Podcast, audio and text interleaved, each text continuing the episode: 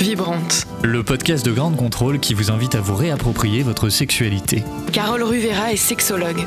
Pour elle, le sexe est le plus grand de tous les plaisirs. Laura Eisenstein est auteure de podcasts et productrice à Grande Contrôle. Libérer cette parole, c'est primordial pour être bien dans sa vie. Chaque semaine, elles réunissent la parole d'anonymes sur des sujets encore tabous. Masturbation, coup d'un soir, fantasme, corps et infidélité. Carole et Laura ouvrent le débat pour que ces pratiques et visions vous fassent vibrer. Jouissons sans entrave. Réussir son coup d'un soir, c'est ce qui nous anime pour ce premier épisode de Vibrant, Vibrante. Très souvent fantasmé, cette nuit de sexe sans lendemain est parfois difficile à réaliser. On a peur de se lancer, on hésite à se dévoiler à un ou une inconnue. On n'est pas à l'aise durant l'acte sexuel. C'est un peu ça, Carole, ce qui nous fait rater notre coup, non? Tout à fait, Laura, c'est ça. Et puis tout le jugement qu'on peut avoir euh, par rapport aux autres et par rapport à soi-même. Alors justement, euh, avec toi, Carole, on s'est dit qu'on allait commencer par prendre un micro.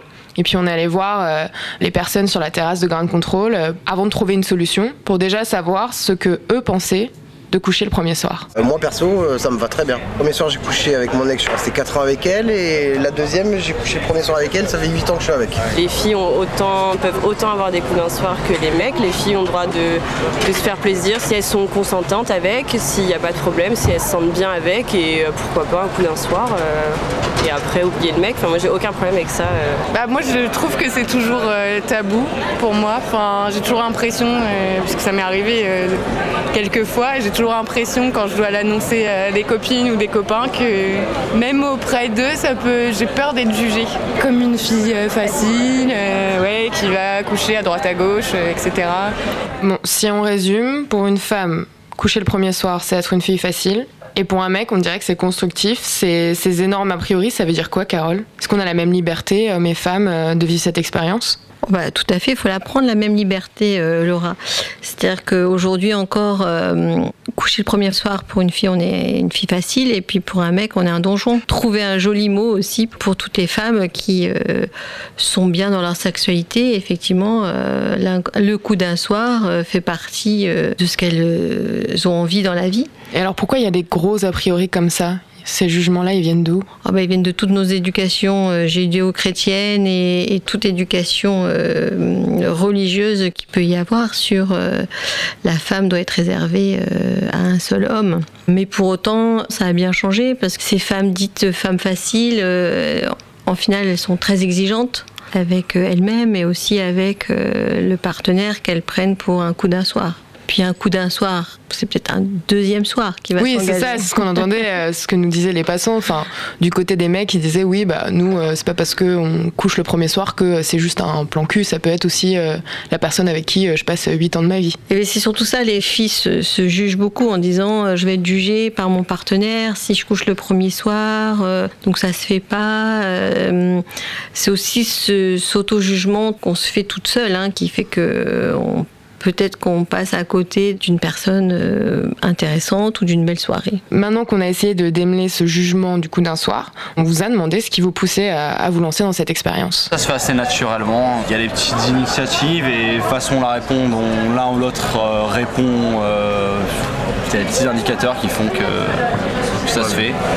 C'est pas du forcing à un moment donné. ben, c'est euh, tu, tu veux venir, on rentre et si oui, si- c'est bien, sinon non. Quoi. Et on a tout tendance à faire très vite, donc euh, si le feeling est bon, euh, je, je pense que ça se voit assez vite si on peut partager quelque chose à la personne. Donc, moi ça me pose pas plus de problèmes que ça. Après, euh, se connaître un peu, on n'est pas du genre à insister ou à se dire il faut qu'on couche le premier soir. On Mais- sort pas en disant allez c'est ce soir. On a ces mines d'images assez populaires que ça vienne de films ou de ce qu'on raconte à nos amis, euh, en enjolivant en général euh, cette nuit passée, euh, ce coup d'un soir. C'est si facile que ça, euh, un coup d'un soir. Enfin, comment ça se passe dans la réalité? Comment est-ce qu'on interagit avec euh, le partenaire? Si facile, c'est à chacun de savoir ce qu'il a envie. Effectivement, comme on entendait, on part pas forcément en soirée pour se dire euh, allez ce, Ah, ce soir, que je vais rencontrer euh, quelqu'un et pour un coup d'un soir. Euh, mais moi, j'aime bien euh, faire le parallèle avec un entretien d'embauche. Parce qu'un entretien d'embauche, ben, on ne connaît pas une personne, on va parler de ses compétences, euh, il y a un jeu de séduction qui se joue. Et puis quand on est dans une rencontre avec quelqu'un, on va parler de ses qualités de ce qui nous fait vibrer en fait dans la vie. Et en général, la même chose qu'on dit, c'est ah j'ai eu un bon feeling. On sort d'un entretien, je dis ah j'ai eu un bon feeling. Je vois quelqu'un, je dis ah j'ai eu un bon feeling. Des fois on est pris tout de suite pour un entretien, des fois on passe un deuxième entretien. c'est pareil pour soit on va tout de suite dans un coup d'un soir, soit on revoit la personne et puis euh, de toute façon il y aura toujours bien une première fois. Mais alors, euh, ce que j'essaie de comprendre, c'est que si c'est un entretien d'embauche, ça veut dire que nous, on va avoir la posture de euh, la personne qui demande comment ça se passe, qui va vers l'autre. Oui, bah, c'est un tango.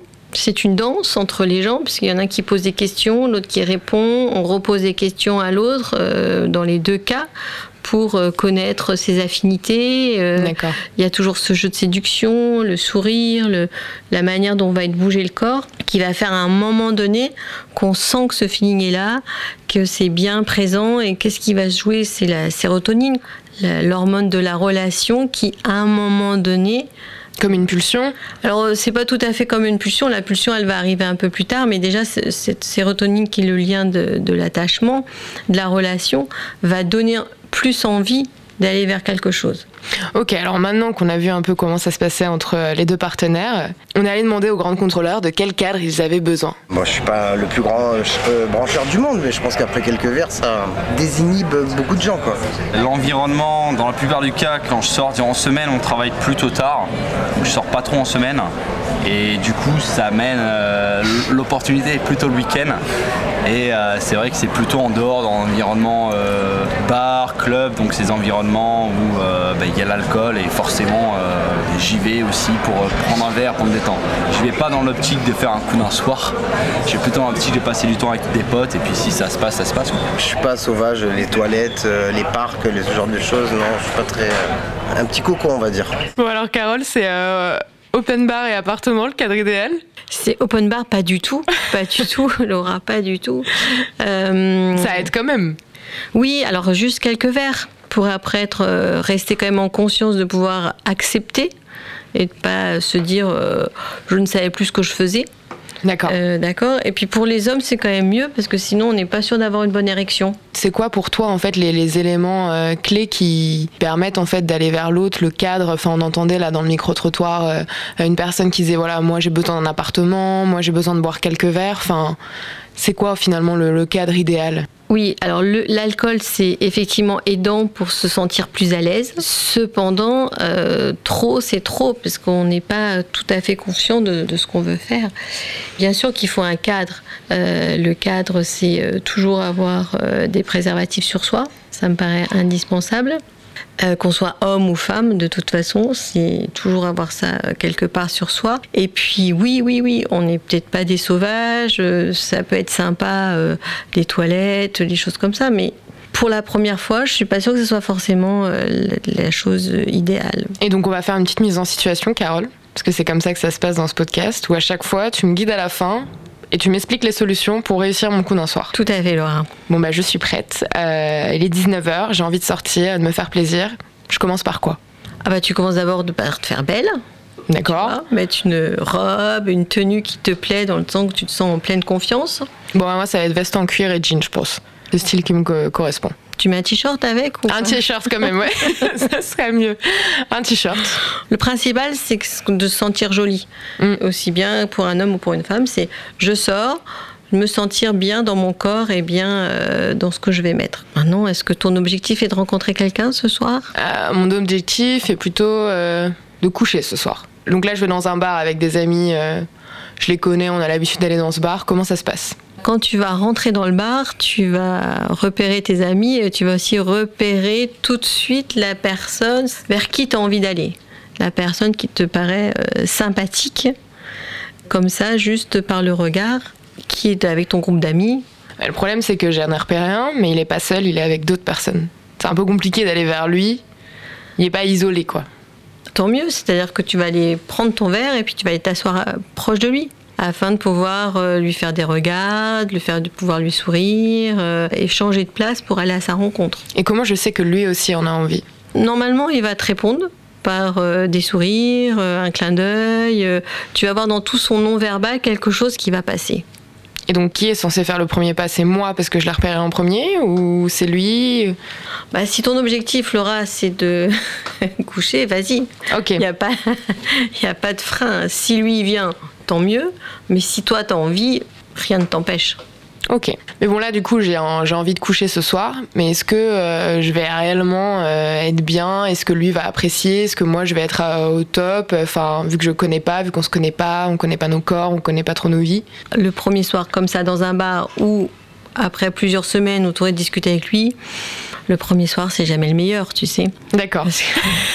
Donc on peut le réussir, mais on mais on le mettra jamais au top 1, quoi.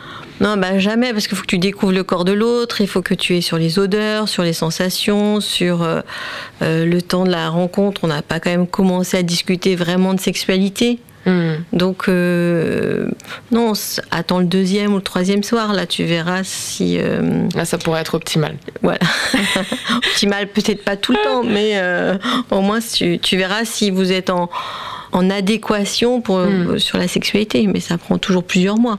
C'était Vibrant. Vibrante. Un podcast de grande contrôle réalisé par Anthony Aran. Chaque semaine, Carole et Laura discutent de sujets tabous sur la sexualité pour libérer la parole et être bien dans son intimité. À écouter sur toutes les plateformes de podcast.